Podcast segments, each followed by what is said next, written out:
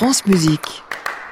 Bonsoir Lionel Esparza, à demain pour un nouveau Classique Club. 1, 2, 3, 3, Hein Encore une fois?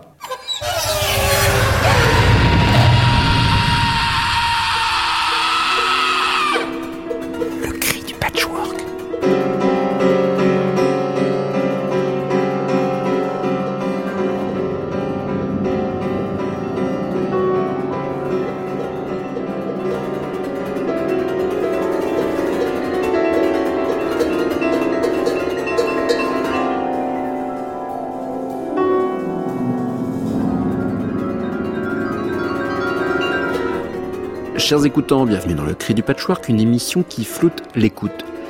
Dernier épisode de notre parcours dans l'hybridation en compagnie de Samuel Sigicelli, qui ne cesse de questionner la forme du spectacle de création musicale.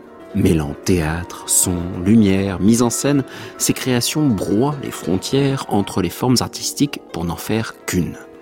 Un souci que partage Samuel Sigicelli avec Benjamin de la Fuente, son comparse de la compagnie Sfota ou comment renouveler la place de la création sonore dans un paysage artistique hybride et multiple.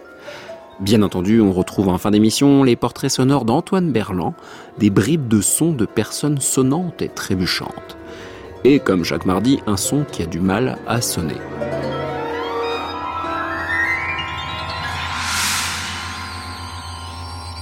Le Cri du Patchwork, thème numéro 40, épisode numéro 4, séquence numéro 1.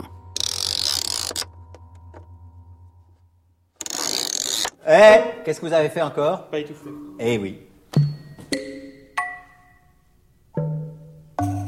Le son de la semaine.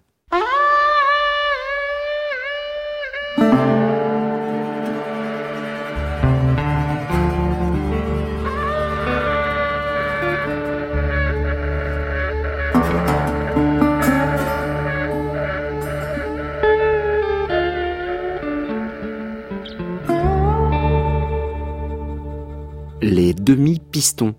Je veux dire par là des sons produits par les instruments de la famille des cuivres en appuyant à moitié sur les pistons, provoquant alors un son à moitié bouché, grelottant, hésitant, comme si on l'empêchait de sortir correctement. Un peu comme une main que l'on poserait sur une bouche. Ces sons de demi-piston donnent aussi la sensation que le son se délite, se rabougrise, comme dans cet extrait d'une improvisation entre Marc Ducré à la guitare, Ton Verbruggen à la batterie et Nate Woolley à la trompette, où les trois instruments décomposent progressivement leur sonorité pleine.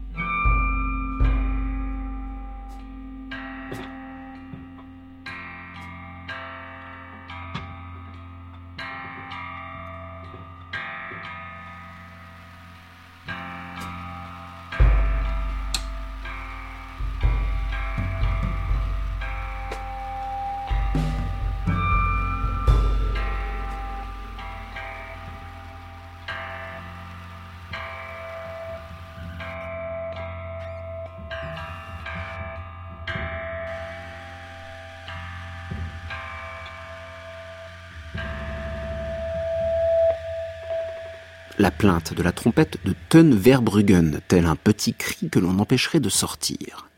Si ces sons, demi-pistons, sont très présents aujourd'hui comme mode de jeu alternatif, il est étonnant d'observer que dans les cuivres naturels, précédant l'ère de l'invention des pistons au XIXe siècle, on retrouve des sons similaires, surtout dans le corps naturel, qui, par l'entremise de la main du musicien plongé dans le pavillon, produit des sons étouffés et bouchés, pour pouvoir obtenir toutes les notes de la gamme chromatique. Ainsi, certains sons sont clairs et francs parce que naturels dans le tuyau de l'instrument, tandis que d'autres sont totalement empêchés.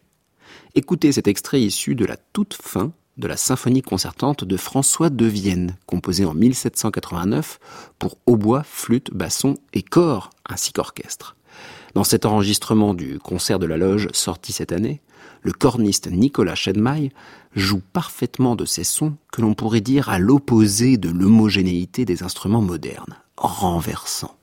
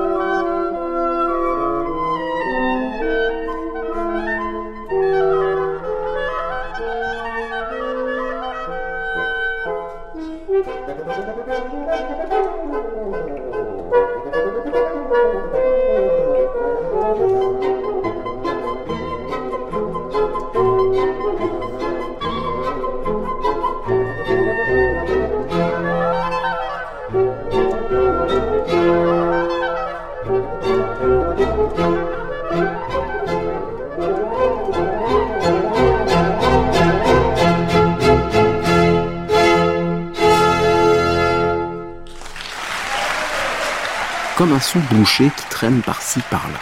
L'anti-homogénéité par excellence. Le corps naturel semble par moments bâillonné, créant alors un autre timbre, une autre couleur. On retrouve ainsi dans quantité de pièces actuelles ce désir de créer des instruments bâillonnés. Bernard Cavana, dans Two Hair One, composé pour les sonneurs, joue avec les possibilités du soufflet de la cornemuse d'Erwan Keravec et de ses comparses en empêchant l'air de sortir pleinement de la poche d'air de l'instrument, cette cornemuse semble se plaindre, crier silencieusement, marmonner fragilement.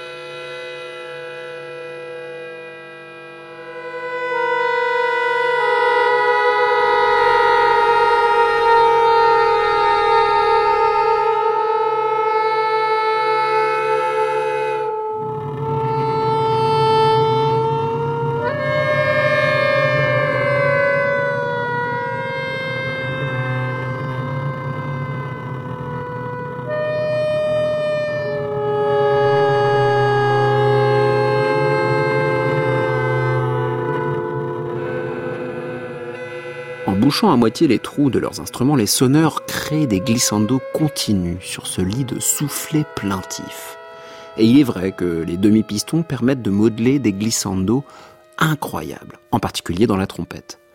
Dans ces cinq formes d'appel de 2013, Denis Dufour nous offre un dialogue entre une trompette et une clarinette, tout en courbe et en relais de timbre, où l'on entend alors la trompette se muer en clarinette grâce à ses demi-pistons.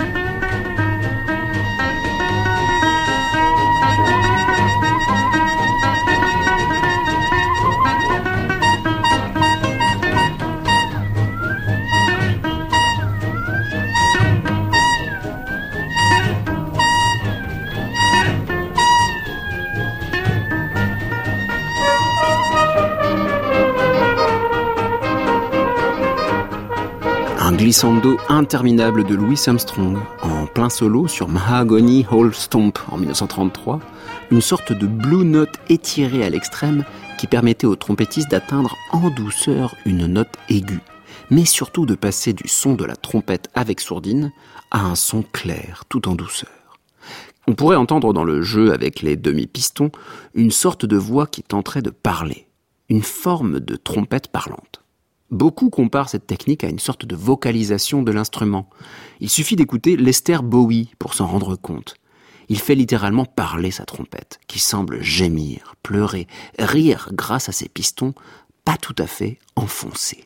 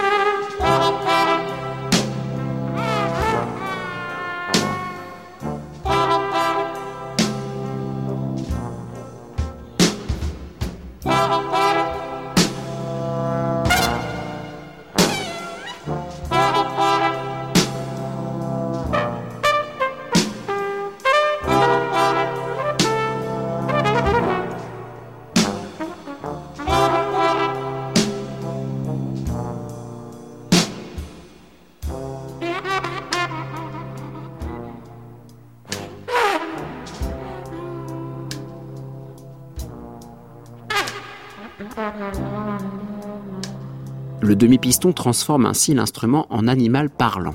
Je dis animal parce qu'on a l'impression d'entendre une bestiole qui marmonne. Et c'est ce style marmonnant et glissant qu'affectionnait Duke Ellington dans le jeu du trompettiste Rex Stewart. Le Duke lui a carrément écrit une forme de concerto pour sa trompette parlante. On peut dire que Rex Stewart est l'un des pionniers de cette technique de demi-piston, et ce depuis 1937, un réel précurseur. Thank you.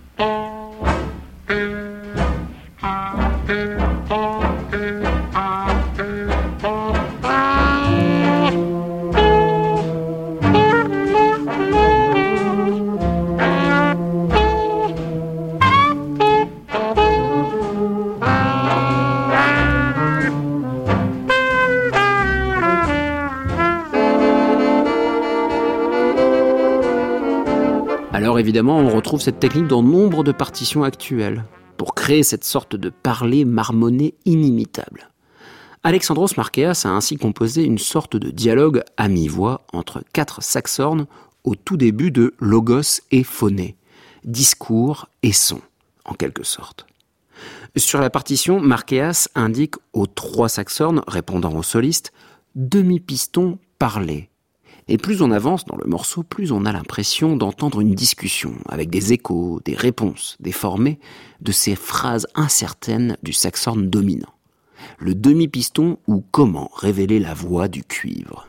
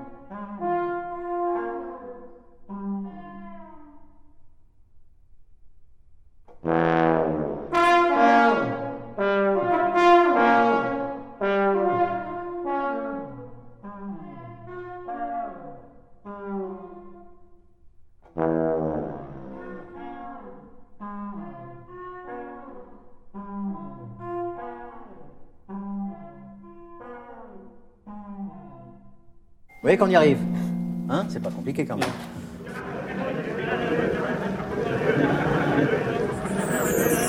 France Musique. Le cri du patchwork, Clément Lebrun. Samuel Sigicelli, bonsoir. Vous êtes compositeur, on va parler ensemble de votre parcours de compositeur et surtout, dernièrement, vous avez fait une création, euh, c'était à Chambéry, ainsi qu'au Festival des musiques démesurées à Clermont-Ferrand. Ça s'appelait Critical Phase, avec euh, Noémie Boutin au violoncelle et Claudine Simon au piano, sur un livret de Pierre Quenz. Mais je dis violoncelle et piano, mais à chaque fois vous mettez voix, parce que ces deux personnes sur scène sont toujours parlantes, jouent ensemble. Est-ce qu'on peut dire, euh, Samuel Sigecelli, que dans votre œuvre, l'instrument n'est jamais déconnecté de tout ce qui texte, mise en scène, lumière, visuel. Est-ce qu'on peut dire que votre œuvre est hybride par excellence? Euh, oui, tout à fait, on peut dire ça, même s'il m'arrive effectivement d'écrire aussi des œuvres euh, purement instrumentales. Mais c'est vrai que là où je trouve mon mode d'expression le plus euh, développé par rapport à ce que j'ai envie de faire, c'est en étendant la, la portée des instruments à donc effectivement la présence d'un texte, de l'image aussi souvent, Mm. des sons électroniques par rapport aux sons instrumentaux. Enfin, souvent, il y a une dualité en fait dans mes travaux. Il y a un rapport entre une écriture euh, instrumentale et euh, une autre écriture. Dualité, ça veut dire qu'il y a une discussion entre ces deux entités ou bien c'est justement un endroit de fusion? Bien sûr, quand je dis dualité, c'est pas le bon terme parce que c'est beaucoup plus une, fusion mm. et, une, et un dialogue une, une intrication, une donc euh, c'est une écriture à devoir. En fait, je pense souvent euh, ces écritures comme des contrepoints en fait. Hmm. Comme en musique, on écrit à deux voix. Euh, pour moi, euh, par exemple, la lumière et un son électronique, je les pense ensemble, quoi. Vraiment, euh, c'est pas un ajout ensuite qui vient se superposer, quoi. Là, dans le cas de Critical Phase, c'est avec un livret de Pierre Quens. En l'occurrence, c'est pas vous qui l'avez écrit le texte, mais est-ce que vous l'avez écrit avec lui quand même, pour lui dire dans quel sens oui, oui. aller? Oui, oui, tout à fait. Ouais. Mm. C'est très important aussi euh, dans mes travaux. Je, je fais finalement euh, des collaborations que avec des gens dont je sais que je vais pouvoir, euh, donc déjà qui comprennent la musique Mhm. et avec qui je vais pouvoir vraiment euh, aller loin dans le détail de l'écriture, leur demander vraiment des choses précises. Donc garder quand même l'idée d'être le, le compositeur, celui qui mène un peu le, la dramaturgie musicale et les liens entre les choses, mais par contre euh, demander à, à ses collaborateurs de répondre à des demandes très précises. Donc par exemple dans le cas de Pierre Quens, c'est une collaboration. Alors déjà lui, il a beaucoup travaillé avec la musique, donc il connaît très bien. Et il a une grande sensibilité pour la musique, donc ça, déjà, ça nous rapproche tout de suite. Mhm. On a travaillé sur plusieurs projets ensemble, donc déjà, il y a aussi une histoire, il comprend euh, mon langage, etc. Et puis c'est le type d'écrivain euh, très souple qui propose beaucoup de matières dans lesquelles il me laisse piocher, dans lesquelles je peux vraiment, je lui demande des fois carrément d'inverser des mots, je lui dis ça, ça serait pas mal cette phrase de la faire plus courte, ou bien là, celle-là, j'en veux pas, etc. Donc ça donne euh, une possibilité évidemment pour le compositeur qui peut être très précise et il m'a pas du tout livré un, un texte fini euh, et avec lequel j'ai dû faire comme on a pu faire euh, parfois évidemment quand on fait des mélodies ou des, des leaders ou des choses comme ça. Quoi. On va écouter justement un extrait de Critical Phase on sent que le mot peut alors faire à la fois son et sens. Ici avec Noémie Boutin et Claudine Simon. Alors Noémie Boutin au violoncelle et Claudine Simon au piano. Je veux être sûre que je ne suis pas rien. Je veux des garanties personnelles. Je veux des tests de confirmation. Un, de mon existence. Deux, de ne pas être trompée. Trois, que tout est en direct.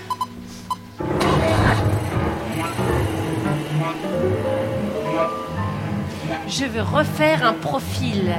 Je veux des questionnaires individuels qui mettent en valeur ma singularité. Je veux éprouver que je suis unique. Je veux choisir mes épithètes. Je veux suivre les pointillés que j'ai dessinés. Je veux souligner ce que je veux. Je veux éprouver que je suis unique. Je ne veux plus céder sur rien. Je veux des rituels de possession. Je veux donner du style à ma vie pour maximiser mon capital confiance en moi.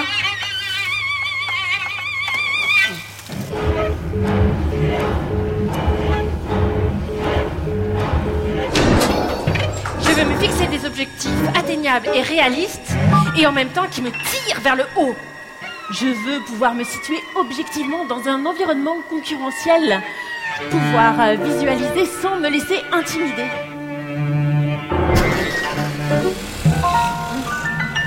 Veux entrer dans la mémoire de ce qui a été, qui est et sera. Je veux tout assembler.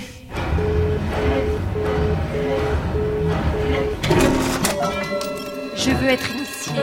Je veux coïncider avec l'idée de moi. Coïncider parfaitement avec la perfection. Je veux donner du style à ma vie pour maximiser mon capital confiance en moi. Je veux remplir des formulaires qui disent vraiment ce que je suis.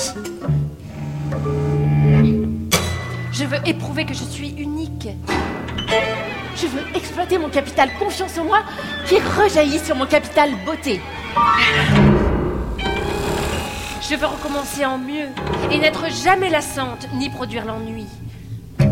Je veux me rappeler les paroles qui font tout oublier. Je veux décider ce qu'on veut de moi. Je veux plonger avec la mort.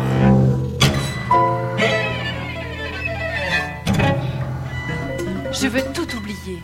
Plonger.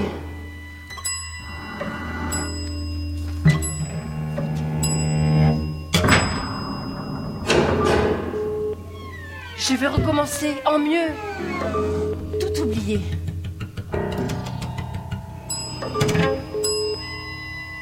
En mieux. Recommencer.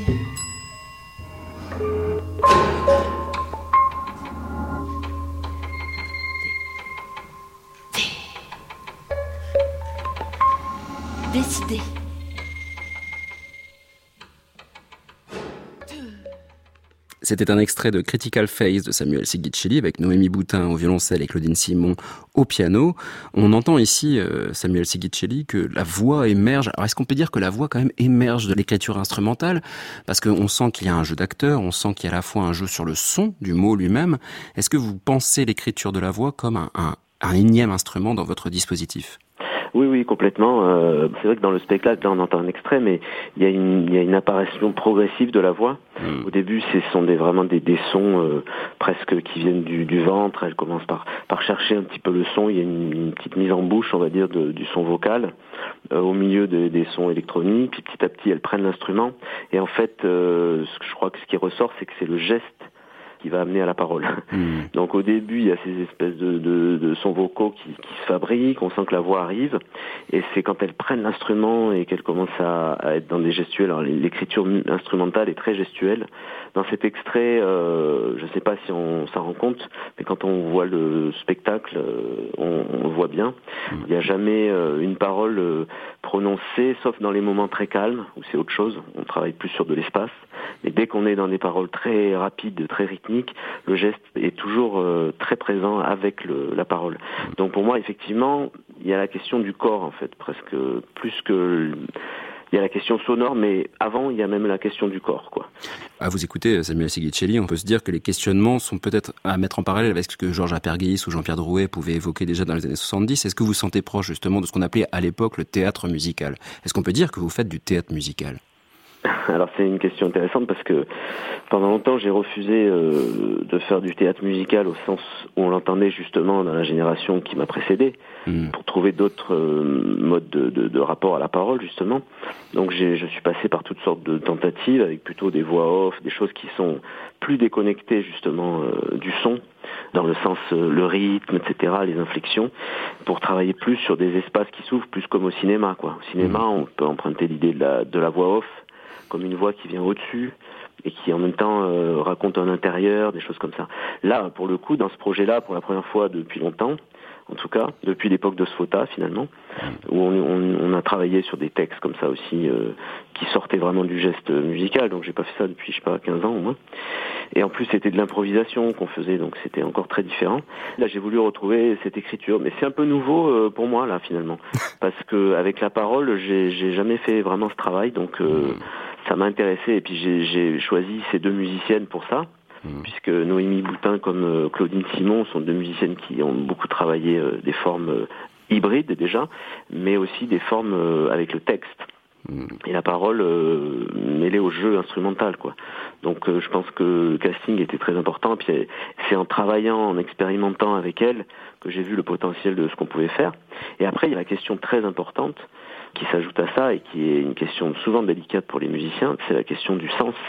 Et si on reparle de Apergis ou de Drouet, j'ai l'impression qu'eux ils étaient vraiment beaucoup plus dans la question Enfin, on- on va dire qu'il y a des cas exceptionnels, mais en gros, d'une manière générale, beaucoup plus dans la question de la matière vocale, Mhm. du, du texte matière, euh, de ils travaillent beaucoup sur des onomatopées, des répétitions de phonèmes, etc. Finalement, je fais pas tellement ça là dans ce projet, Mhm. sauf euh, la mise en route de la voix qui se fait un petit peu de cette manière-là. Après, on est vraiment dans des textes très clairs et qui sont vraiment dits et même dits euh, adressés même souvent au public. Moi, je vois ça plutôt comme des paroles euh, qui sortent parce qu'on fait un geste et que cette euh, parole est là depuis longtemps, mais qu'elle doit sortir. C'est plus de cet ordre-là qu'un travail euh, sur le phonème ou la matière vocale, quoi.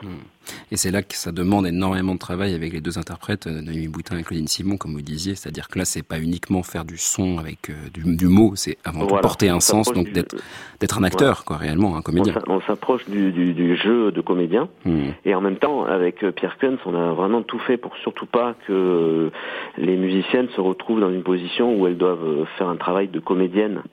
C'est ça qui est délicat. C'est là où on est vraiment à cheval entre le comédien et le vocaliste. Et en même temps, donc comme je le disais juste avant, le sens de ce qu'elles disent est, est très important. Donc il faut quand même le faire passer le sens. Il y a une frontière à cet endroit-là qui est vraiment intéressante. Je pense qu'on y arrive, en tout cas euh, par moment dans le dans le spectacle, on touche à ça euh, de manière très claire. Et puis c'est plus fragile évidemment, comme elles sont pas comédiennes. Il y a des moments euh, où on est plus dans une écoute d'un texte, quoi. Hmm. Alors, comme vous disiez tout à l'heure, le, corps et le geste sont là pour faire naître ces voix, et là, on sent vraiment qu'il y a une incarnation progressive aussi de ces musiciennes par rapport à, ce texte qu'elles portent par le geste. On va écouter un deuxième extrait de Critical Phase, où là, on sent aussi que la, rythmicité euh, musicale de texte est aussi importante que finalement le sens qu'elle va porter.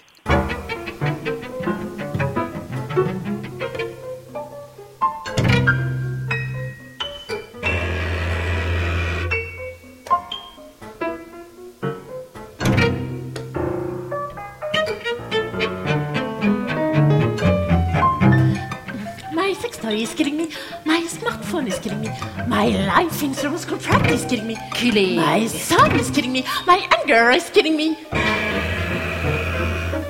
My sex toy.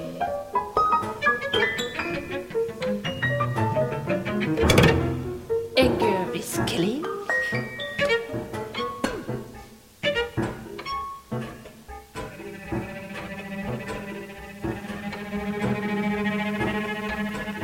Devenez votre meilleur allié.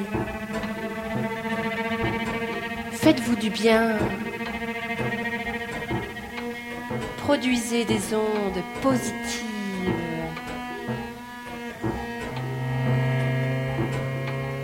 Pensez un peu à vous en vous donnant vraiment les moyens.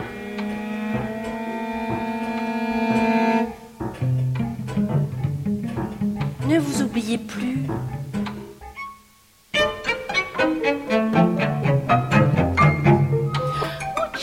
di accettare senza gluten, uccidere mia voglia, uccidere mia rabbia. Uccidono! Avec cette robe.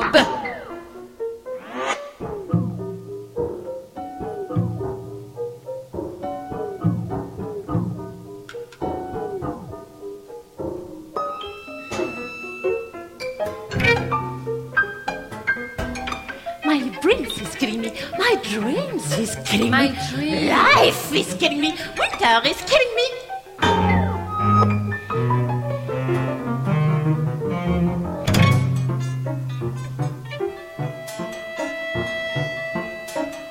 Remerciez-vous pour tout.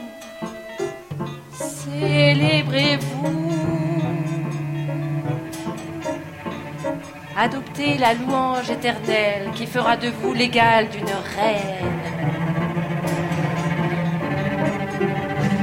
Respirez l'air des autres. Il vous appartient.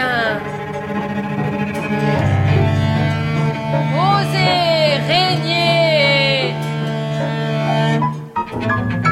My computer is killing me. My diet is killing me. My shopping is killing me. My ego is killing me. Hey. Shopping. Shopping avec cette robe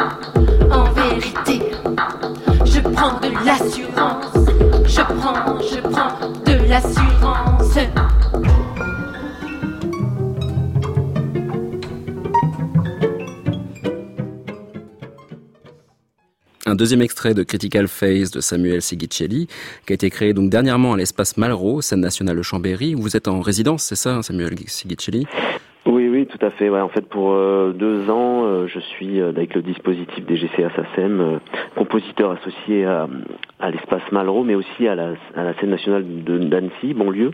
Mmh. Je fais une saison à Chambéry, une saison à Annecy. Mmh. Donc là, c'est cette saison, voilà, j'ai plusieurs rendez-vous dans ce théâtre Charles Dulin à Chambéry, qui est qui est un endroit d'ailleurs euh, vraiment bien pour la musique, parce que c'est un théâtre à l'italienne, euh, très beau, qui sonne super bien. D'ailleurs, dans cette position-là, c'est assez rare d'entendre que des compositeurs de musique de création actuelle se retrouvent en résidence sur des scènes nationales qui sont plutôt souvent dédiées justement aux formes théâtrales. Est-ce qu'on voit aujourd'hui qu'il y a vraiment un rapprochement de ces différentes scènes, ces différents, euh, par exemple la scène du théâtre d'objets, du cirque, du nouveau cirque? Est-ce qu'on sent qu'il y a vraiment des, des liens qui se tissent par vos démarches, par exemple, c'est-à-dire des démarches hybrides? Alors je trouve que oui, mais pas assez. C'est-à-dire hmm. que en fait, on est très peu nombreux à avoir la chance d'obtenir ces dispositifs de résidence, et du coup, c'est pas assez. Euh, je trouve que c'est pas rentré vraiment dans le dans l'imaginaire du, du, public des scènes nationales, public soi-disant pluridisciplinaire, ce qui est quand même le cas si on prend toutes les formes scéniques. Mais pour la musique, il y a un, un cas particulier, je trouve, et la musique de création a pas du tout, pour moi, encore eu la place qu'elle devrait avoir dans les scènes nationales. Voilà, le dispositif, il est de deux compositeurs par an c'est pas du tout euh, suffisant. Quoi. Ce qu'il faut dire, c'est que Samuel Sigicelli, c'est qu'avec Benjamin de la Fuente, votre comparse de longue date, vous avez créé cette compagnie, la compagnie Sfota, qui s'appelle Coopérative d'invention musicale. Donc, vous avez une forme de compagnie de création musicale. Est-ce qu'on peut dire que c'est un statut mm. qui permet justement ce rapprochement avec euh, l'univers du théâtre et de la scène? Ah ben c'est sûr que ce que je peux constater, c'est que les compositeurs souvent qui sont associés à des théâtres, c'est des compositeurs déjà qui ont monté des compagnies. Être associé à un théâtre, ça veut dire aussi savoir monter une production, savoir trouver des partenaires, savoir euh, ce que c'est qu'une équipe technique, savoir ce que c'est qu'un un, projet euh, dans le temps avec un budget, etc. Et c'est vrai que nous on l'a appris à travers la compagnie Sota et qu'il y a des compositeurs isolés qui sont des gens euh, très intéressants mais qui, qui savent que écrire de la musique mais qui ne savent pas monter des projets euh, pour la scène. Donc eux, ils s'associent en général avec des metteurs en scène et ils écrivent leur musique. Donc c'est tout à fait une autre démarche. Nous, on a dès le début, en 2000, avec Sota, voulu vraiment être nos, nos propres concepteurs de, de spectacles, être en contact avec la scène en permanence quoi. Mmh. L'outil euh, théâtre pour nous c'est euh, l'endroit où on est comme un poisson dans l'eau quoi maintenant. poisson dans l'eau, il faut le voir par exemple quand on regarde des vidéos sur votre site, c'est le cas de Spirale, variation sur une dérive qui a été composée pour Bruno Chevillon, le contrebassiste qui vient de l'univers de la musique improvisée, avec qui vous travaillez par ailleurs dans Caravaggio, on va en parler plus tard. Et quand on voit les vidéos, on se rend compte que oui, comme un poisson dans l'eau, c'est-à-dire que vous faites tout à l'intérieur de ce projet-là. Par exemple, vous êtes concepteur, vous êtes directeur artistique, compositeur évidemment, mais vous concevez aussi tout ce qui est l'imagerie et puis la scénographie. Pour vous, il y a une forme d'art total dans ce que vous créez justement à travers Sfota et ses œuvres hybrides Alors c'est pas tellement la notion d'art total, enfin peut-être que ça rejoint ça, mais finalement c'est un peu vouloir garder le contrôle de l'objet euh, scénique qu'on va présenter sur son plan musical. Et pour moi, euh, la vidéo, c'est une musique aussi, c'est une voix musicale. Je le vois comme ça, et si quelqu'un d'autre l'a fait à ma place, je vais travailler complètement différemment. La question, en fait, c'est pas les matériaux visuels. Par exemple, pour Spiral, j'ai utilisé pratiquement que des matériaux existants. J'ai acheté des images. Donc, c'est plutôt la question de la temporalité, quoi. Et la temporalité, c'est une chose dont je veux garder le contrôle. Donc ça, c'est un aspect. Et après, pour tout ce qui est scénique, bah, finalement, on en arrive au même point, c'est-à-dire qu'au bout d'un moment, bah, par rapport à une certaine temporalité, il y a une certaine lumière. Cette lumière, il faut qu'elle baisse à telle vitesse elle doit être à un moment donné très forte parce qu'il y, a un sentiment euh, euh, très lumineux. Je, dis n'importe quoi, hein, je donne des comme ça, mais c'est pour dire que à la fin on se retrouve quasiment aussi à faire la lumière, hmm. même si évidemment il y a un éclairagiste euh, qui propose des choses, mais pour moi chaque événement est musical quoi. Hmm. J'arrive pas à séparer la musique du reste.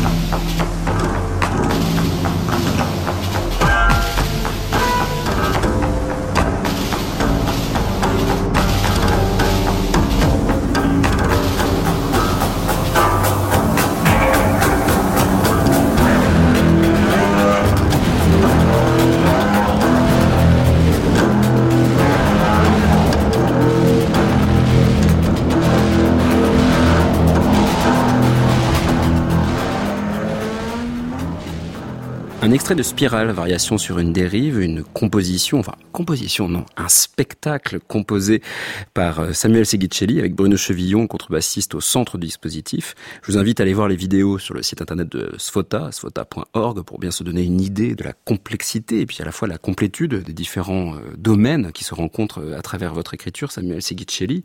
Là, ce qu'on sent aussi, c'est tout le traitement du son qui y a derrière la contrebasse. C'est-à-dire que pour vous, un instrument est toujours associé à l'électronique. Est-ce que pour vous, un son d'instrument doit être continué, augmenté? Alors non, pas nécessairement, quand même pas. Hmm. C'est pas une, c'est pas, non non, c'est pas un postulat. Non, c'est, disons que c'est quelque chose tout simplement qui m'attire énormément. Ce qui est intéressant, hmm. c'est de, c'est de perdre les repères. Et justement, en plus, dans la pièce euh, spirale, il s'agit de perte de repères, puisque j'essaye de, de travailler sur cette idée de ce qu'on connaît, qui est là, qu'on voit, et puis de ce qui petit à petit nous trouble parce qu'on ne sait plus vraiment où on est. Et donc là, pour le coup, la contrebasse, on le voit très bien, le public est autour du contrebassiste, on est très proche, on voit tous les, on entend tous les petits bruits de la contrebasse, et en même temps, autour du public, donc dans une couronne plus large encore que le public, on a la transformation de ces sons. Donc le spectateur est entre le son direct qui est déjà un peu sonorisé quand même, mais juste sonorisé. Et derrière lui, et autour de, toute l'assemblée, il a le son traité hmm. de la contrebasse. Donc on, il peut bien entendre aussi ce rapport entre le geste produit par le musicien et ce qu'il produit dans les haut-parleurs. Donc c'est l'idée d'écho finalement, une idée très ancienne dans la musique. L'idée d'écho, c'est euh, comment la source et puis son écho euh, peut être euh, envisagé quoi. Et déformé, c'est-à-dire qu'on a cette illusion que l'instrument devient tout d'un coup autre chose, modification de timbre et vous le faites également en tant qu'instrumentiste parce que vous êtes aussi instrumentiste, pianiste. On va écouter un extrait justement d'un disque magnifique sorti il y a quelques années maintenant, c'était en 2014 sur le label Quid 4. Euh, c'est études pour piano et sampler. Là, vraiment quand on écoute vos matières que vous travaillez, c'est une sorte de piano préparé mais pas que, c'est-à-dire que vous cherchez à faire un piano qui pourrait être un peu tout. Est-ce qu'il y a ce désir, en utilisant l'électronique, de créer un instrument qui n'aurait pas de limite? Je ne sais pas si c'est l'idée de pas de limite, mais en tout cas, il y a l'idée d'en faire un, une espèce d'instrument, euh, bah alors là pour le coup très hybride. J'ai utilisé le mot bionique parce que ça me fait rire euh, cette idée que c'est un instrument donc naturel en bois, etc. qu'on connaît, mais on lui rajoute une dimension euh, complètement artificielle, en l'occurrence un sampler qui est joué en même temps, c'est-à-dire qu'il y a un petit clavier dans le piano tout petit clavier et les sons sont envoyés par le pianiste. Et euh, le piano en plus est, un peu préparé. Donc entre les mélanges des sons du piano, euh, on va dire classique, plus les, préparations, plus les samples qui sont eux-mêmes des prises de son de piano trafiquées, on obtient un piano complètement euh, difforme comme ça. Et en concert, c'est intéressant parce que je sonorise pas le piano, enfin dans les petites salles en tout cas. Le piano est, acoustique et il y a deux petits haut-parleurs à l'intérieur du piano. Dans la table d'harmonie, le petit clavier qu'on voit à peine, et voilà, et c'est tout. On a le pianiste tout seul et on entend en même temps tous ces sons étranges. Et parfois, on reconnaît des vrais sons euh, de la vie, euh, des pas dans la neige ou de choses, comme ça, et, tout d'un coup, l'ambiguïté tombe. On voit bien qu'on est dans deux univers sonores. Mais voilà, j'aime bien jouer avec ces frontières. En amenant des sons qui sont autres que pianistiques aussi, on peut créer des, perspectives euh, sonores comme ça.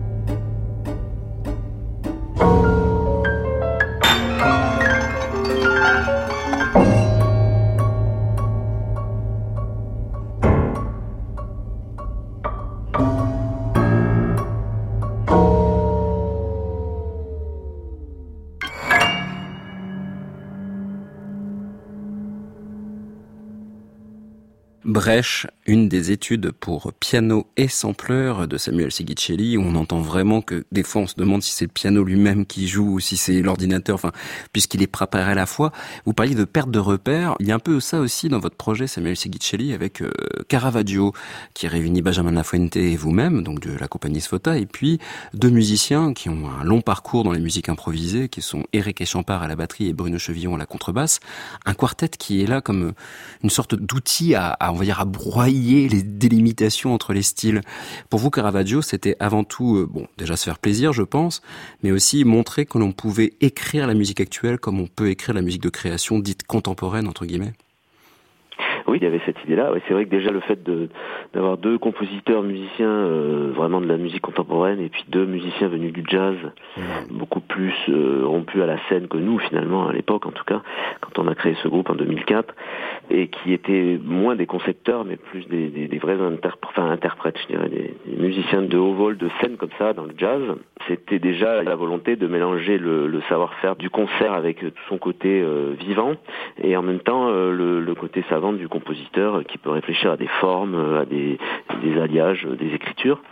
Et puis euh, évidemment, c'était euh, très tôt l'idée, ça a été de au départ, ça s'est fait un peu de manière improvisée comme ça, et très rapidement, quand on a écouté nos premiers enregistrements, on s'est dit, mais en fait c'est ça, il faut faire une sorte de, rock expérimental, parce qu'évidemment on avait tous cette culture aussi euh, des musiques pop, rock, etc., qu'on voulait pas mettre au placard parce qu'on fait de la musique sérieuse, contemporaine, etc., mais au contraire essayer de l'intégrer moi je crois beaucoup à l'idée qu'il faut intégrer tout ce qui est nous quoi. Il faut hmm. pas euh, s'empêcher. Moi je vois des compositeurs qui écoutent du rock, de la pop et tout, puis qui écrivent une musique euh, à la boulaise par exemple, je dis n'importe quoi et ça me questionne. Je me dis c'est marrant parce qu'ils se nourrissent de quelque chose mais ça ça ressort pas dans leur travail. Et moi je pense qu'au contraire il faut tout faire sortir tout ce qui nous a marqué même dans notre enfance, n'importe quoi. Ça doit on doit laisser sortir un peu les choses et donc Benjamin étant un peu comme moi, euh, hmm. finalement tout ça c'est des désirs. On a décidé de mettre tout ce qui nous plaisait, la musique électro, des choses assez radicales aussi, plus proches des musiques euh, électroniques un peu euh, hardcore. Maintenant, on, s'inspire aussi de choses comme ça, avec une électro très machinique. Il y a aussi le rock euh, des années 70, le, le rock progressif, il y a évidemment les influences pop, etc. Donc tout ça, pourquoi le rejeter, pourquoi le renier? Autant l'intégrer dans notre travail. Donc il y a un désir derrière ça aussi de jouer des musiques qui nous éclatent vraiment, quoi. il y avait ça, et puis il y a derrière évidemment petit à petit un langage qui s'est développé où les influences, finalement, c'est les formes musicales des morceaux qui donnent des éclairages euh, aux apparitions des différents styles musicaux euh, qu'on peut reconnaître, même si c'est pas un patchwork du tout pour nous, c'est pas du collage de styles, mais c'est plutôt des influences qui arrivent et il faut les gérer en permanence parce que sinon ça fait collage justement. Donc euh, c'est là où Benjamin et moi, en tant que compositeurs, on, est un peu les garants de cet aspect-là, quoi. voici Land Art de Caravaggio, issu de votre troisième disque, sorti dernièrement sur le label La Buissonne.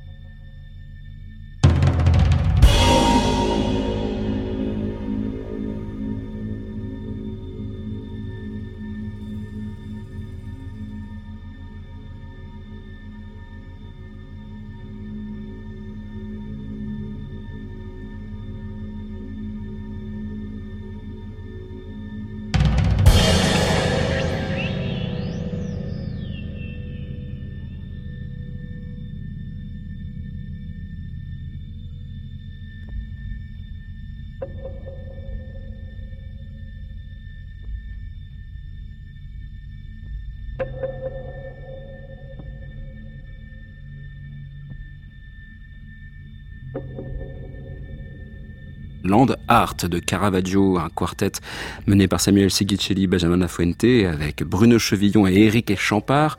Merci beaucoup Samuel Sigicelli d'être venu parler de votre hybridation euh, dans tous les domaines, puisqu'on a vu que c'était la scène, le son, euh, les styles. En tout cas, on peut suivre votre activité sur sfota.org, ainsi que l'activité de Benjamin de la Fuente. Tous les actualités, il y a énormément de choses pour cette compagnie, il hein, faut le dire franchement. Là, très bientôt, le 30 novembre, vous serez en solo, avec en clavier et machine électronique pour le festival Bruit Blanc à Nice-Gras. Ce sera le lieu de l'autre à Arcueil. Également du 30 novembre au 13 décembre, une nouvelle œuvre, une création pour l'Orchestre des Pays de Savoie dirigée par Pierre-André Valade, qu'on va retrouver à Annecy, Chambéry, Tonon, Nice pour le festival Manca, Villefontaine et Saint-Martin-d'Hérès. Tout le reste, évidemment, c'est sur le site de Sfota. Merci beaucoup Samuel et à très bientôt, j'espère. Au revoir. Merci Clément, au revoir, à bientôt. Et bonsoir Antoine Berland. Portrait sonore, Antoine Berland. Euh, faites un son aigu. Que pensez-vous de la musique? Musique, c'est ma vie. Bonjour. Dites bonjour. Bonjour. Portrait sonore numéro 66. La Marseillaise me donne des frissons. Épiné sur Duclerc, mai 2016. Georges Brassens, Bruel, Goldman, le, le bleu, le bleu, le bleu. Ah. Ah. Ah. I. Ah.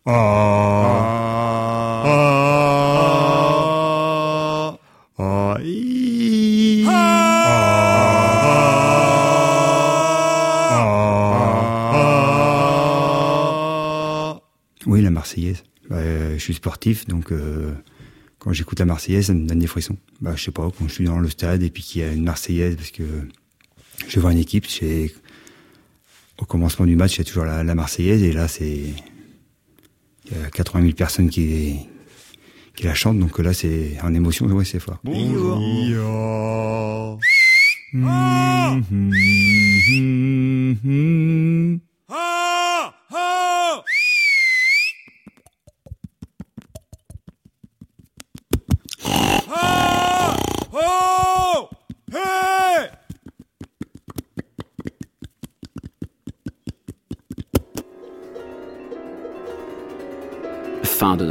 Dernier épisode du Cri du Patchwork sur l'hybride. Le Cri du Patchwork, c'est Perrine Minguet aux commandes et à la réalisation, Valentin Carpentier à la préparation et à la recherche de son, et aujourd'hui à la technique, Alain Joubert. La semaine prochaine, petit virage, ou plutôt demi-tour toute, puisqu'on revient sur les traces du sample qui nous occupait le mois dernier, en compagnie de Jealousy Party, un duo d'artistes sonores italiens qui était à Paris en septembre dernier pour le festival Crack. Un duo qui sample tout ce qu'il entend pour constituer son vocabulaire, sa sève, son matériau. Une émission tout en zapping, tout en patchwork de bouts de vie. Pour patienter, on se retrouve sur le net, à la page de l'émission Le Cri du Patchwork, pour réécouter encore et encore les épisodes de ce parcours dans le son, ainsi que les portraits sonores d'Antoine Berland. Et n'oubliez pas, demain à la même heure, 23h, rendez-vous avec Arnaud Merlin pour le portrait contemporain. Chers écoutants. Si je fais 1, tagaram, 1, parap, 2, ça suffit. Un, il sait ce qu'il a à faire. 1, parap, 2, 3. C'est simplement pour savoir qu'on est ensemble. Hein. Bonjour, au revoir. Voilà. France Musique, il est minuit, l'heure de rentrer de plein pied et de pleines oreilles dans les nuits de France Musique avec Création mondiale présentée par Anne Montaron. À réécouter sur francemusique.fr.